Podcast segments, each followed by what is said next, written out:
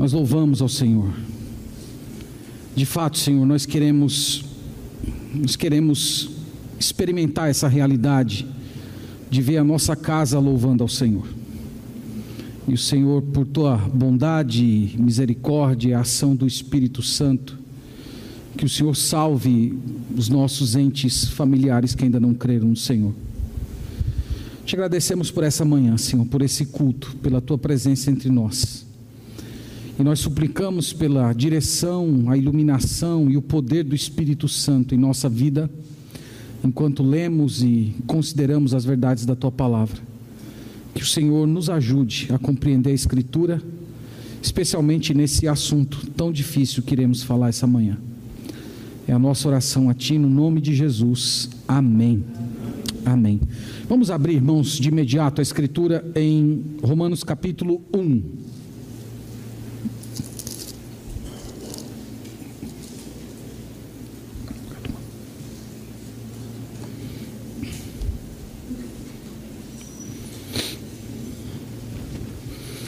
Romanos capítulo 1.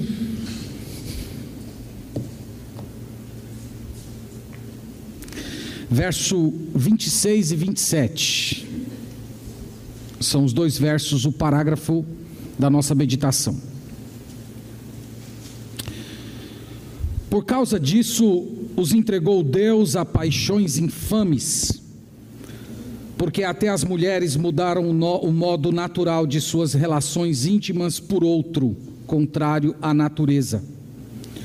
Semelhantemente, os homens, também deixando o contato natural da mulher, se inflamaram mutuamente em sua sensualidade, cometendo torpeza, homens com homens, e recebendo em si mesmos a merecida punição do seu erro. Amém. Talvez hoje, muito mais importante do que a gente vai dizer a respeito do texto, seja o que nós vamos falar antes do texto. Quando eu, eu morava ainda adolescente no Ceará, havia um, uma palavrinha que era utilizada pelo homem que trabalhava no campo, era a palavra brocar. Quando eu cheguei aqui em Salvador, eu percebi que brocar é um outro sentido que não tem nada a ver com esse. Mas o sentido do homem do campo do brocar é você trabalhar num terreno que está muito impróprio para a agricultura, né, Bruno? E você deixar esse terreno pronto. Então imagina aquela vegetação do sertão, o homem precisa lá e arrancar os tocos e queimar e preparar o solo e depois arar a terra.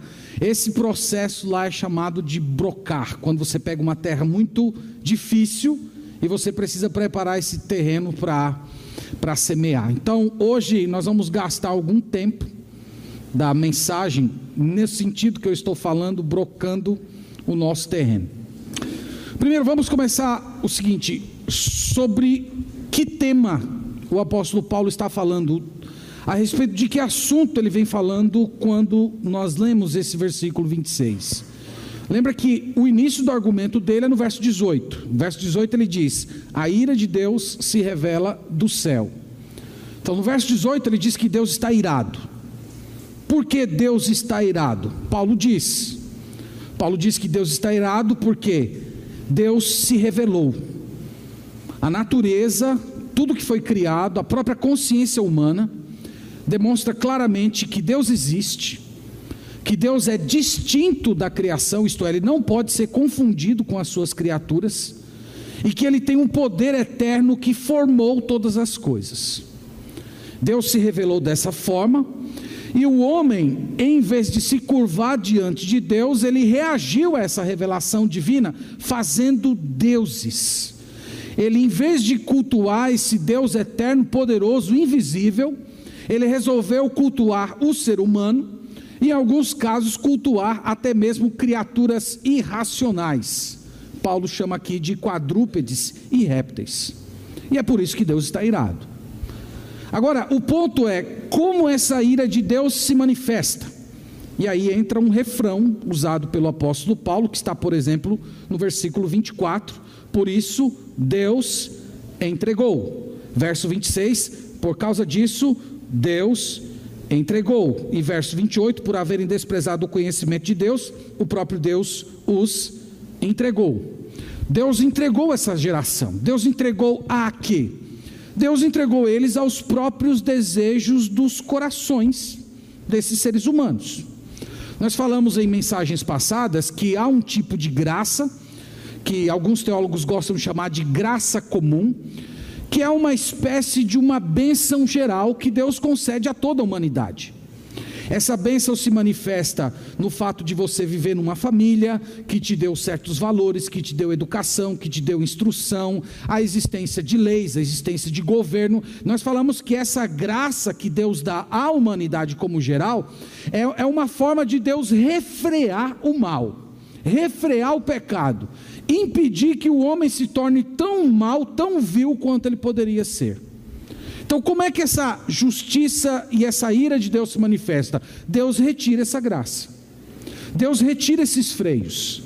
E o ser humano começa a ser entregue aos próprios desejos do seu coração. É como se Deus dissesse assim: já que vocês querem pecar à vontade, já que vocês não querem me obedecer, já que vocês não querem se curvar diante de mim, então eu vou entregar vocês aos próprios desejos de, dos seus corações, e vocês vão fazer aquilo que a alma de vocês anseia. Irmãos, uma das consequências desse abandono de Deus, dessa entrega de Deus, está na manifestação de dois pecados que nós acabamos de ler aqui no texto sagrado, verso 26 e 27. Eu falo do homossexualismo e do lesbianismo. Então, pelo fato dos homens terem pervertido a adoração a Deus, o texto sagrado está dizendo que Deus entregou os homens a perversão do próprio corpo. E esses dois pecados manifestam esse tipo de perversão.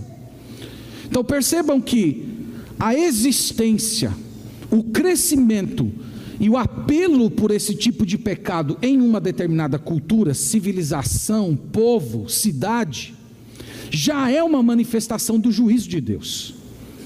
É Deus entregando eles às próprias paixões. É como se Deus dissesse: quer seguir seu coração? Quer seguir os anseios da sua própria alma? Vá. E aquele próprio estado de degradação e escravização que o próprio pecado impõe à pessoa, isso já é a primeira manifestação do juízo de Deus. Então, tudo isso que eu falei para vocês aqui foi apenas para situar vocês dentro da passagem que nós vamos olhar hoje. Mas isso aqui não encerra ainda o, o preparar do, do solo. Eu queria acrescentar para os irmãos, antes de olhar o texto, que homossexuais sempre existiram. Homossexual não é uma coisa da nossa cultura. Se você pegar qualquer livro de história antigo, você vai ver que nas civilizações mais remotas da humanidade sempre teve essa ideia de que homem se relacionava com homem. Então, homossexualidade não é uma coisa nova. No entanto, nos últimos 50 anos está acontecendo uma coisa completamente nova no Ocidente. E eu estou falando do chamado movimento gay. O movimento gay surgiu ali, os idos da década de 70, mais ou menos por ali, 60, 70, e eles apareceram com uma postura diferente. Eles apareceram com a postura de um enfrentamento críticas à família tradicional e críticas especialmente contra a fé cristã. Denunciando que os cristãos eles são responsáveis por disseminar discurso de ódio, pela perseguição e morte de homossexuais. Dizendo que quando nós falamos que homossexualidade é pecado, nós estamos inflamando as pessoas a odiar homossexuais e a matar homossexuais. Então isso é uma coisa completamente nova. Um outro aspecto que nesses últimos anos faz com que a situação seja completamente singular é que nós temos um apelo à homossexualidade, um estímulo à homossexualidade. Mais do que defender os seus direitos civis e, e, e, se, def, e se, defender da chamada homofobia, o movimento gays tem, tem lutado para estimular as pessoas à homossexualidade. Só isso é uma coisa que nem precisa de comprovação. Você pode ligar a televisão, os políticos, a mídia, tudo tem procurado influenciar a, a, a família, defendendo essa, essa ideia de uma experimentação da homoafetividade. Um outro aspecto que faz com que a situação seja completamente nova na nossa cultura é a defesa acadêmica da homossexualidade. Isso também é uma coisa nova. Então, não falta chamados trabalhos científicos, ou pelo menos ditos científicos, que defendem a ideia de que a homossexualidade é algo inato. Então está cheio de cientista por aí falando essas coisas. Nos últimos anos, temos também a chamada ideologia de gênero, que é uma, uma defesa acadêmica da homossexualidade, mostrando que há uma diferença entre sexo e gênero e que o gênero é uma construção social. Então você pode nascer homem, mas se sentir mulher, então mulher é aquilo que você é, mesmo que a sua biologia seja uma biologia macho. Então, as coisas que estão acontecendo, irmãos, na, nos nossos dias, são coisas inusitadas. Eu disse: homossexualidade sempre existiu, mas na nossa época coisas estranhas estão acontecendo. Vale a pena mencionar ainda a, o que está acontecendo no que diz respeito às leis. A tentativa de criminalizar as pessoas que falam que a homossexualidade é pecado. Tem o projeto de lei 122 de 2006, que se propôs a, a, a, a pronunciar, a, a, a tornar crime qualquer expressão a respeito da homossexualidade, era para calar o discurso da igreja. Como esse projeto, no primeiro momento, foi rejeitado, eles propuseram uma pequena modificação que seria a permissão para se falar a respeito desse assunto apenas nos templos evangélicos, mas de maneira nenhuma se pronunciar publicamente. Né? No momento, esse projeto de lei está, está parado, nós não sabemos o que vai acontecer. Então, o que eu estou tentando mostrar para os irmãos até esse momento é que homossexualidade sempre existiu.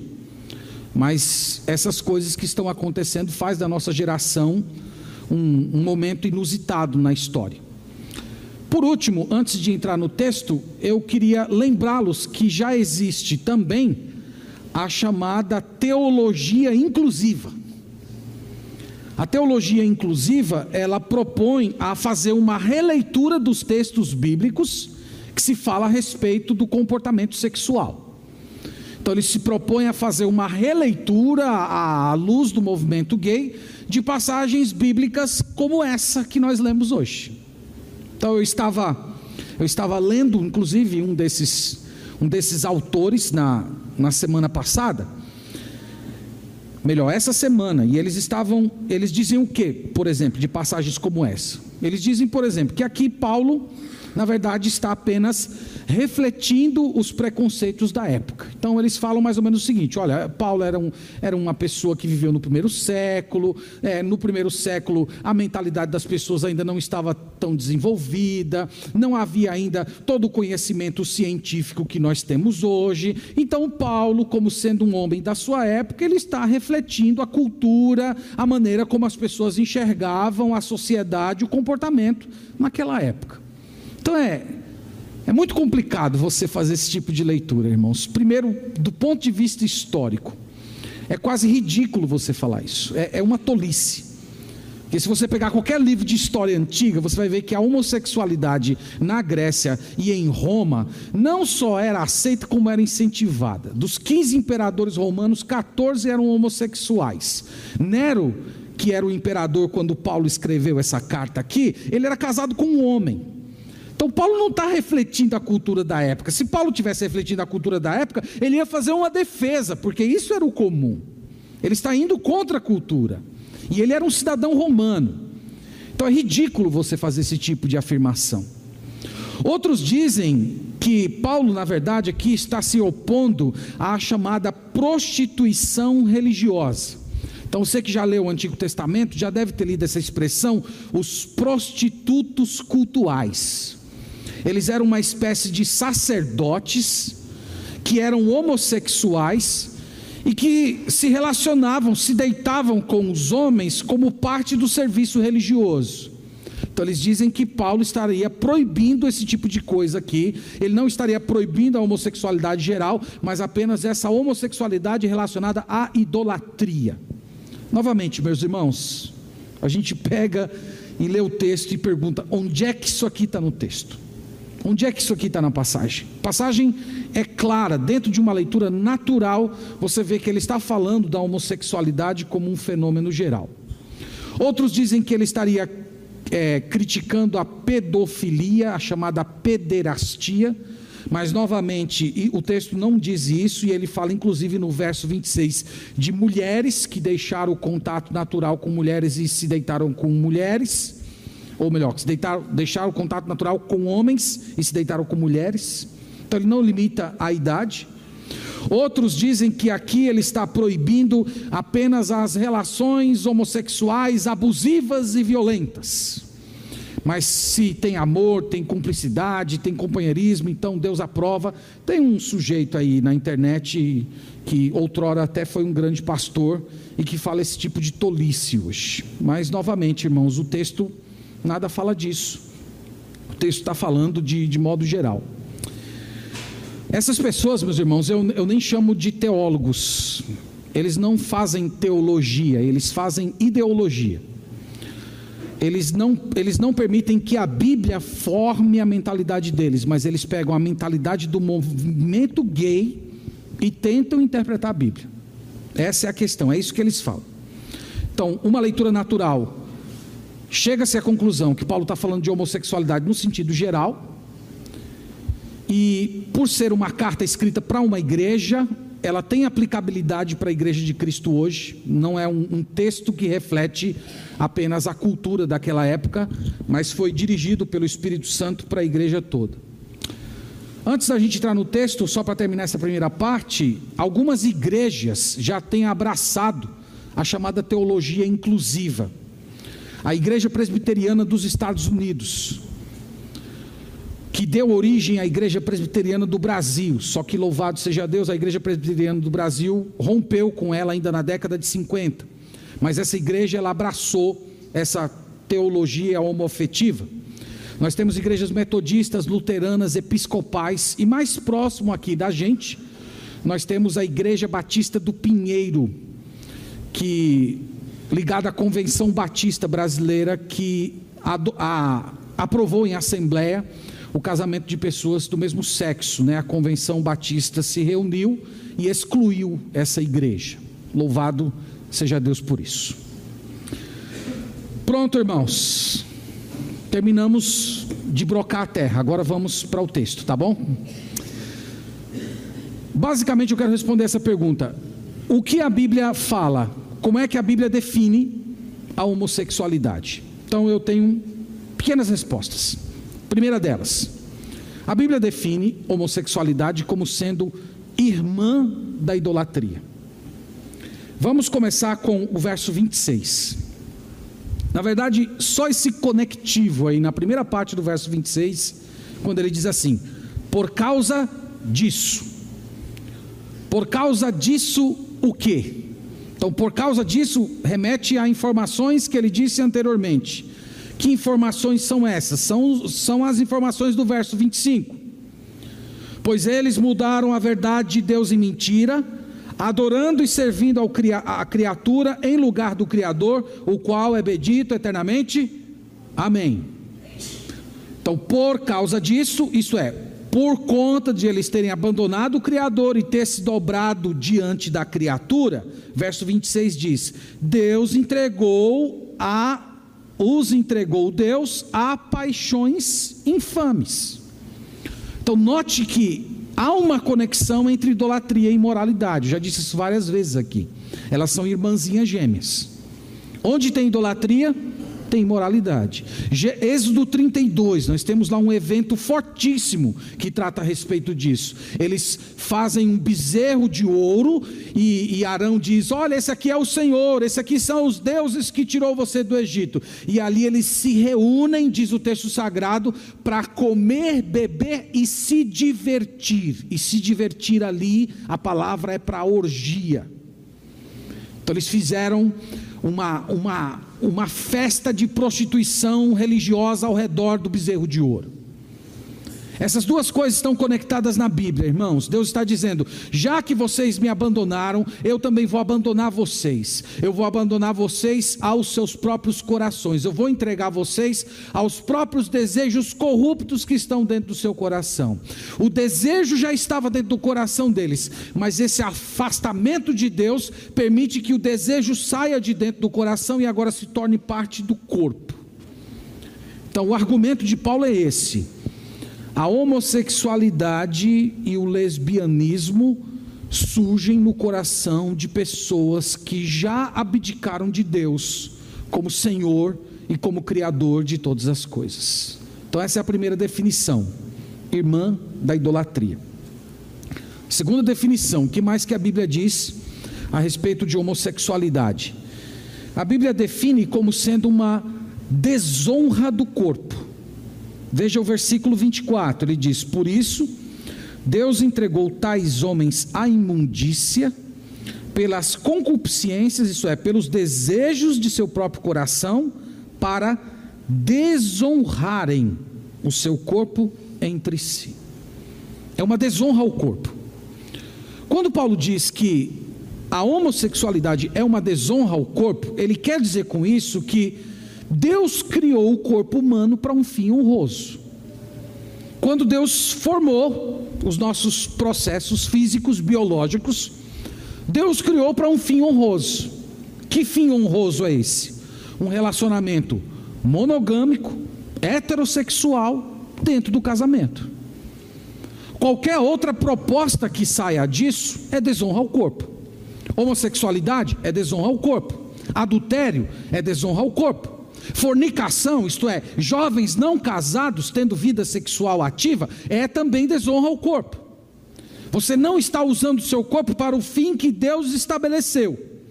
E essa, essa palavra desonra, ela significa tratar de modo indigno, tratar de modo impróprio.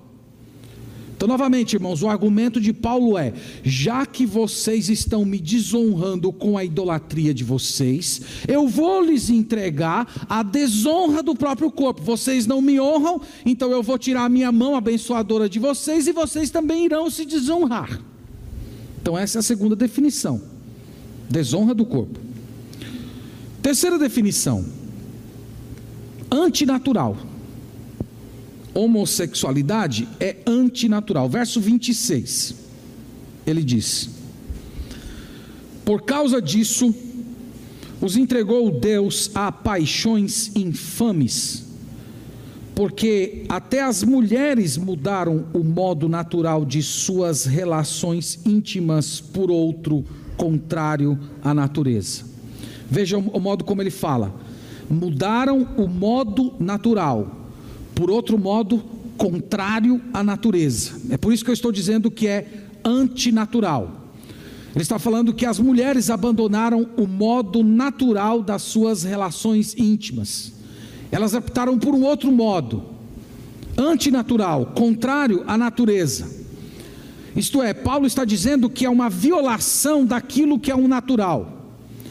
É uma violação daquilo que é a constituição do próprio corpo. O que ele está dizendo é que quando Deus criou os nossos processos físicos, ele dispôs os nossos processos biológicos para a heterossexualidade. E quando você sai disso, você está entrando num tipo de relação antinatural. No verso 27, ele acrescenta dizendo: semelhantemente, os homens também, deixando o contato natural da mulher, se inflamaram mutuamente em sua sensualidade cometendo torpeza, homens com homens, e recebendo em si mesmos a merecida punição do erro. Então, aqui no verso 27, ele chama de torpeza. A ideia é de torcer, é de você pegar aquilo que é o natural e você torce aquilo para se tornar uma, uma coisa vergonhosa, indecente que não tem nada a ver com o propósito original para o qual foi criado. Essa é a terceira definição, antinatural. E ainda temos mais uma aqui, no verso 27. eu chamei de inflamação da sensualidade. 27 ele diz: semelhantemente, os homens também, deixando o contato natural da mulher, se inflamaram mutuamente em sua sensualidade, cometendo torpeza, homens com homens, e recebendo em si mesmos a merecida punição do erro. Paulo aqui chama de inflamação. Essa palavra inflamação é para descrever um tipo de sentimento que controla você completamente, que queima você por dentro, que consome você. Então, é, é a, inclusive, uma das versões bíblicas, a, a, a linguagem de hoje, ela, ela traduziu assim: eles queimam de paixão. Eles queimam de paixão por aquilo que é impróprio, eles queimam de paixão por aquilo que é antinatural. Note que o problema aqui não é queimar de paixão, mas é o objeto para o qual o seu coração está fervendo. Eles deveriam ter o coração fervendo para pessoas do, do sexo oposto. Um homem pode ter o seu coração inflamado de paixão por uma mulher. O problema aqui não é a inflamação em si, mas o objeto da inflamação, que seria o mesmo sexo. Então ele chama de inflamação de sensualidade. Irmãos, acho que nessa altura seria importante a gente fazer uma ressalva que o texto sagrado diz que esses pecados estão no coração do homem. Eles já estão presentes no coração do homem. Os pecados sexuais fazem parte da constituição do homem caído, do homem em Adão. O que o texto sagrado está dizendo que Deus faz é simplesmente te retirar as restrições e deixar com que as pessoas pequem à vontade. Mas quando nós falamos isso, nós não estamos negando que há fatores externos também. Há fatores externos que, que influenciam as pessoas. Pensa, por exemplo, numa, numa moda que está surgindo em países do primeiro mundo, de pais que criam seus filhos sem definição de sexo. Então isso virou uma moda em alguns casais ricos, artistas, famosos. Eles dizem: não, meu filho não é nem homem nem mulher, ele vai ser criado aí, vai fazer coisa de menino, vai fazer coisa de menino. Quando ele tiver 10 anos, ele escolhe.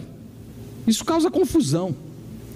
E há muita gente que às vezes acaba, por, por conta de uma influência dessa, entrando por esse caminho. Há também a própria influência da cultura e da mídia, que também produz confusão na cabeça do adolescente, do jovem, estimulando. Há pessoas que foram abusadas sexualmente, o número de homossexuais que sofreram abuso sexual na infância é muito alto. Há também os lares disfuncionais, de pais que não vivem bem, mães que são dominadoras, machismo dentro de casa. Todas essas coisas deformam a formação de uma criança. Então nós não estamos negando essas coisas. Nós estamos apenas sustentando que a causa primária não são os fatores externos. ou melhor, a causa primária não é o fator externo. A causa primária é é o próprio coração. O verso 27, ele termina dizendo qual é o castigo. Na verdade, ele, ele não definiu aqui qual é o castigo. No final do verso 27, ele fala assim: semelhante os homens também deixando o contato natural da mulher, se inflamaram mutuamente em sua sensualidade, cometendo torpeza, homens com homens. Agora veja essa declaração e recebendo em si mesmos a merecida punição do seu erro. Então eles recebem neles mesmos a merecida punição. Note aqui que o apóstolo Paulo não definiu que punição é essa, mas à luz do contexto a gente pode entender que é a própria escravidão do pecado. É esse próprio entregar de Deus é esse, essa própria ação de Deus de tirar os freios morais e, deixar a pessoa se, se, se jogar de cabeça naquilo. E ela vive, ela vai experimentando, ela vai se viciando naquilo. E ela vai cometendo aquele pecado e não tem nenhum tipo de punição. E isso vai dando a ela uma sensação de que está tudo bem, que não vai acontecer nada na sua vida. E ela mal sabe que está apenas acumulando juízo de Deus para si mesma. Mas esse estado da entrega, da, da autoescravidão e de estar elameado no próprio pecado, isso já é a primeira fase da punição de Deus. O que nós estamos falando aqui, irmãos, é que esse afastamento de Deus produz no ser, no ser humano desumanização. Desumanização. Vocês sabem que nós temos dois padrões de humanos na Bíblia. Nós temos o, o padrão Adão e nós temos o padrão Cristo. São a, os dois paradigmas de humanidade na Bíblia.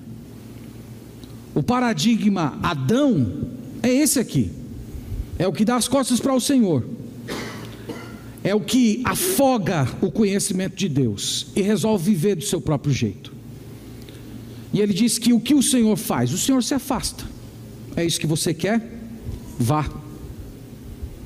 Deus deixa.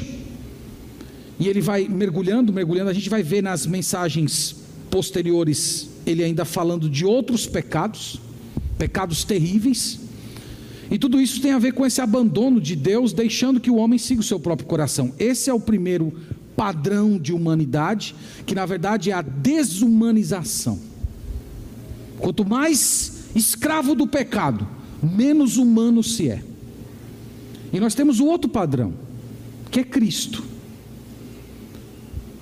que é o padrão da santidade, da pureza, de você usar o seu corpo para aquilo que ele foi formado, de você usar os membros do seu corpo para a glória de Deus. Esse é o novo homem, esse é o padrão, esse é o, é o homem pelo qual Cristo veio morrer e formar para si um novo povo. E é esse novo homem que vai estar com ele no novo céus e na nova terra. Mas o texto diz: eles recebem a punição merecida. Se você já conviveu com, com pessoas assim, eu, eu convivi muitos anos como professor. Uma coisa que fica bem clara, irmãos, é que o adjetivo gay nem sempre define a vida deles. Gay é feliz, não é isso? Nem sempre. Você vê muita tristeza, muita crise de identidade, você vê muita dor física, espiritual, mental. Muitos deles não vivem em paz com esse tipo de, de vida.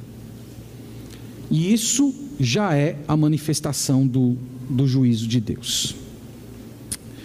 Pois bem, deixa eu direcioná-los aqui agora para algumas palavras de, de conclusão. Irmãos, diante do que nós lemos aqui, o que, que nós aprendemos desse texto e podemos trazer para a nossa vida hoje no século 21?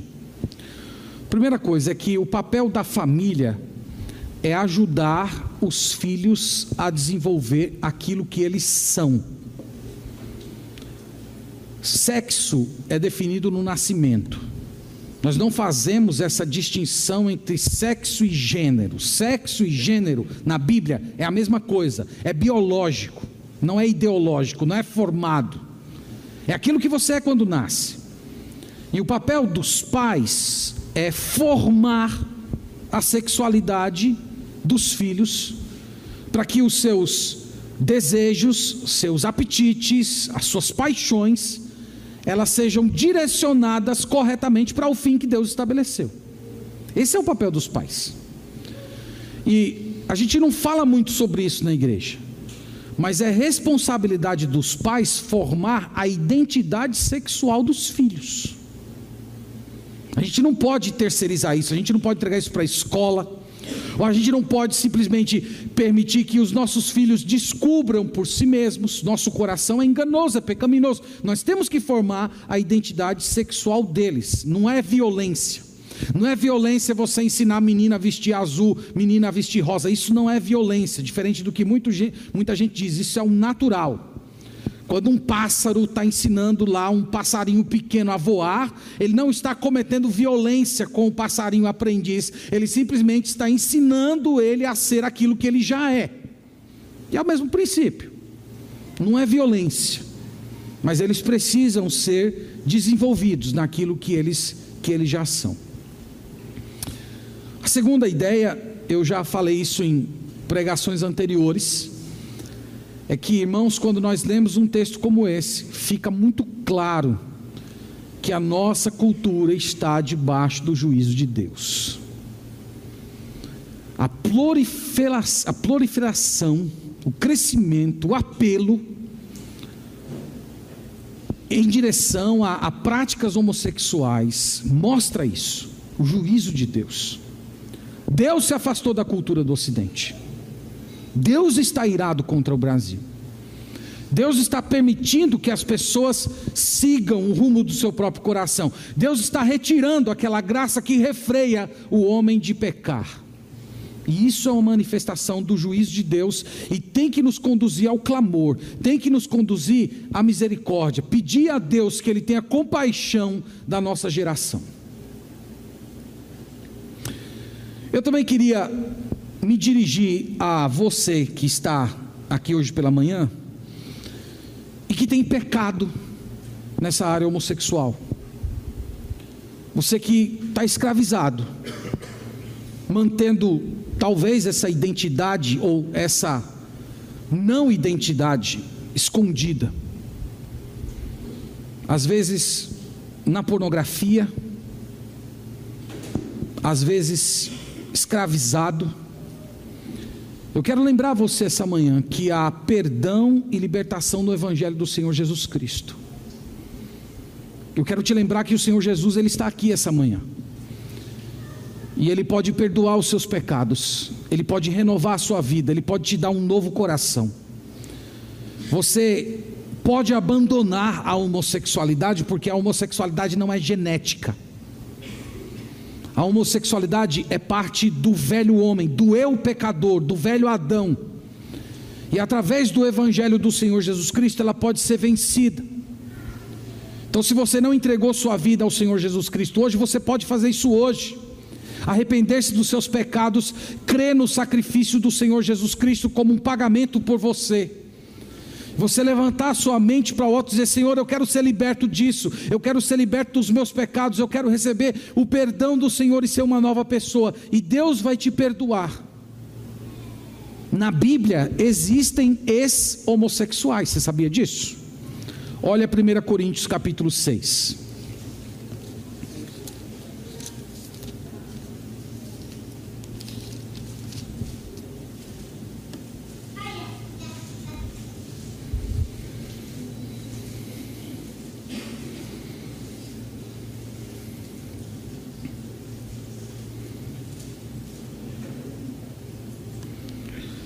1 Coríntios 6, verso 9, ele diz: Ou não sabeis que os injustos não herdarão o reino de Deus?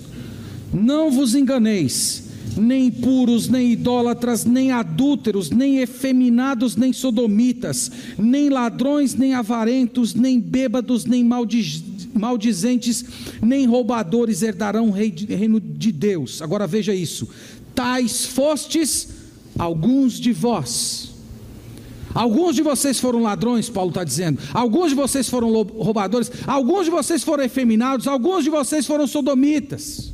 Mas ele diz: Mas vós vos lavastes, mas fostes santificados, mas fostes justificados em o nome do Senhor Jesus Cristo e no Espírito do nosso Deus. Aqui está a verdadeira cura gay.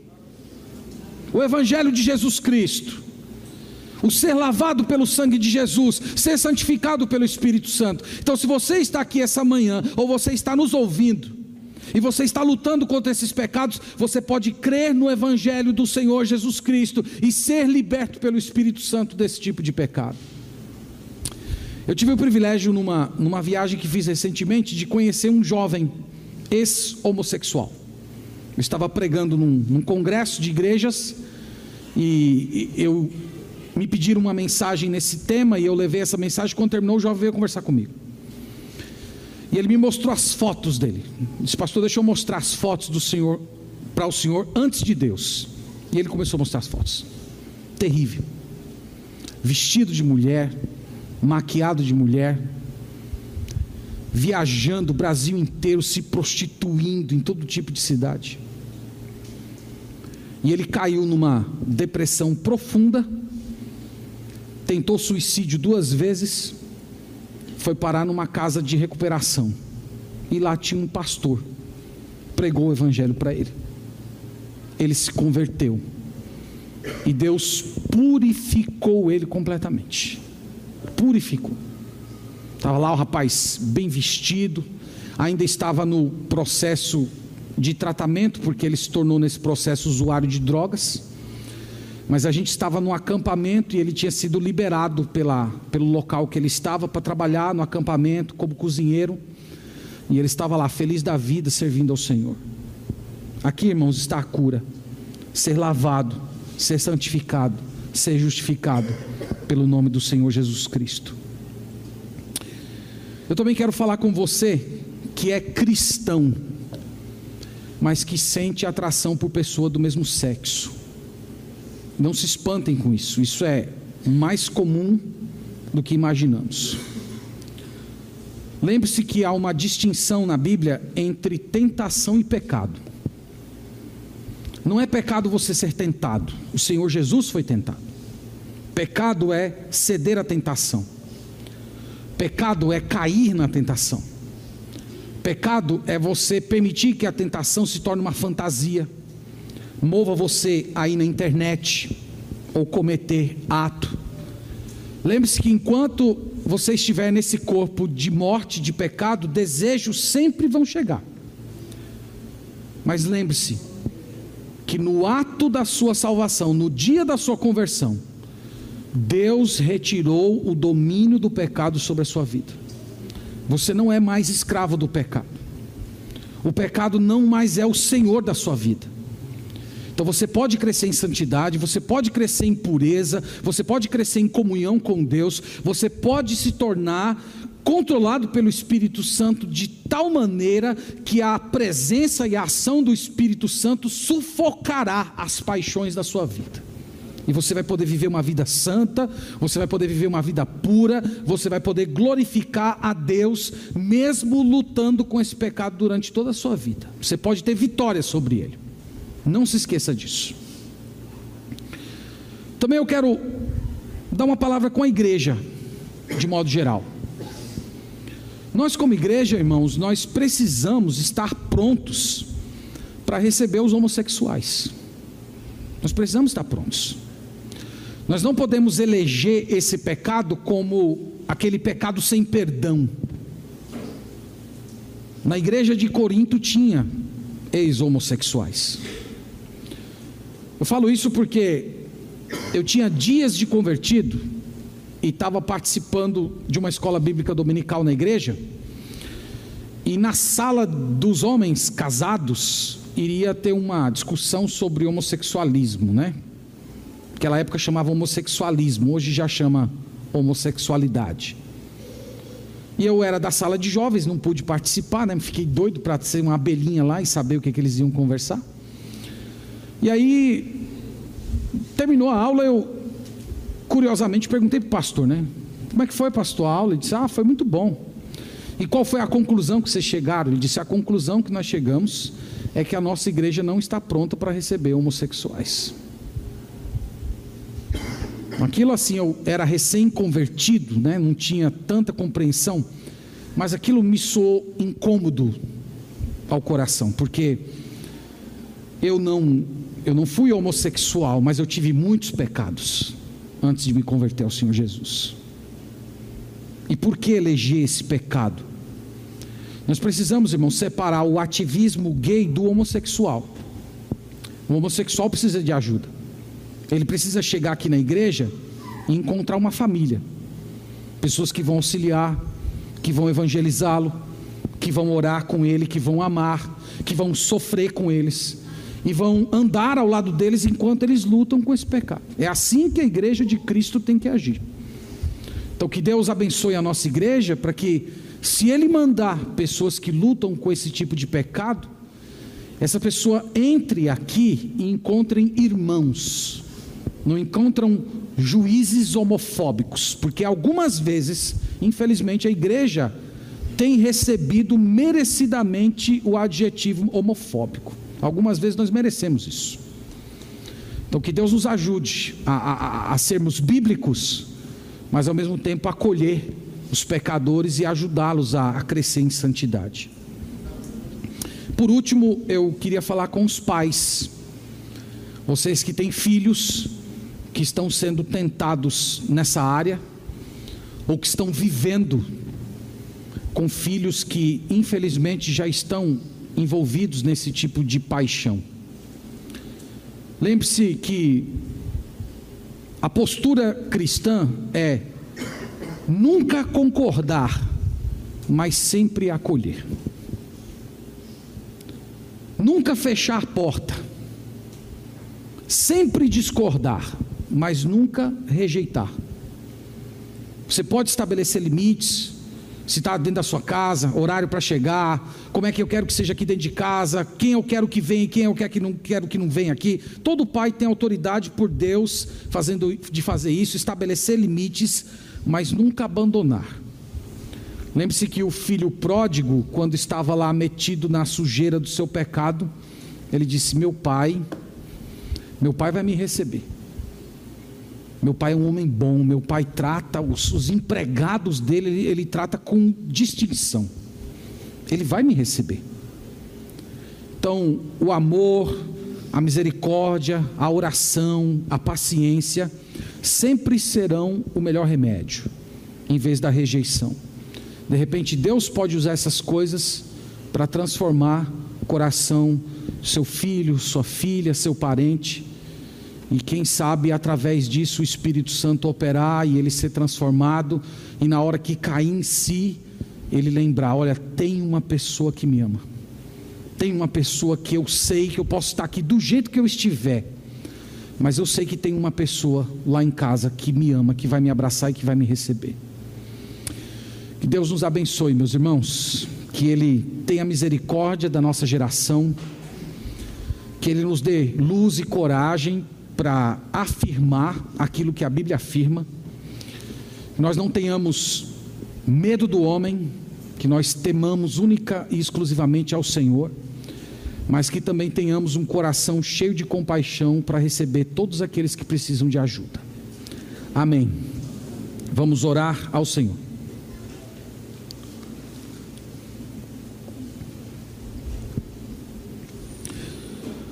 Agradeço a Ti, Senhor, por essa manhã. Louvo ao Senhor por Tua palavra. Esse assunto, Senhor, é difícil para nós, é espinhoso para o momento que nós estamos vivendo. Mas nós agradecemos porque o Senhor, através da Escritura, nos dá a instrução correta. Ajude-nos, Senhor, a termos uma percepção bíblica sobre esse tipo de pecado. Ajude-nos, Senhor, a termos pureza de vida e de coração. Eu clamo ao Senhor nessa manhã pelas pessoas que aqui chegaram e que estão lutando contra os pecados sexuais. Peço, Senhor, no nome de Jesus, pela libertação delas. Clamo pela conversão daqueles que ainda não se converteram a Ti e oro pela santificação daqueles que um dia já foram salvos pelo Senhor, para que no poder do Espírito Santo eles venham subjugar o mal, o pecado e venham ter uma vida de vitória sobre as paixões que militam contra a nossa alma. Nós também pedimos, ó Deus, que o Senhor prepare a nossa igreja, os nossos corações, para acolhermos as pessoas que estão lutando contra os pecados homoafetivos. Que eles encontrem no nosso meio uma família espiritual. Pessoas que vão amá-los, evangelizá-los e ajudá-los. Nós pedimos ainda em favor da nossa cultura, em favor do nosso país. Nós vemos claramente, Senhor, os sinais da tua ira sobre a nossa geração. E nós pedimos que o Senhor tenha misericórdia que o Senhor nos dê da tua graça, aquela graça geral, que refreia o mal, o pecado, a maldade, as paixões, mas também aquela graça salvadora que leva as pessoas do reino das trevas para o reino do Filho do teu amor. Nós pedimos e desde já agradecemos ao Senhor por tudo isso, no nome de Jesus. Amém.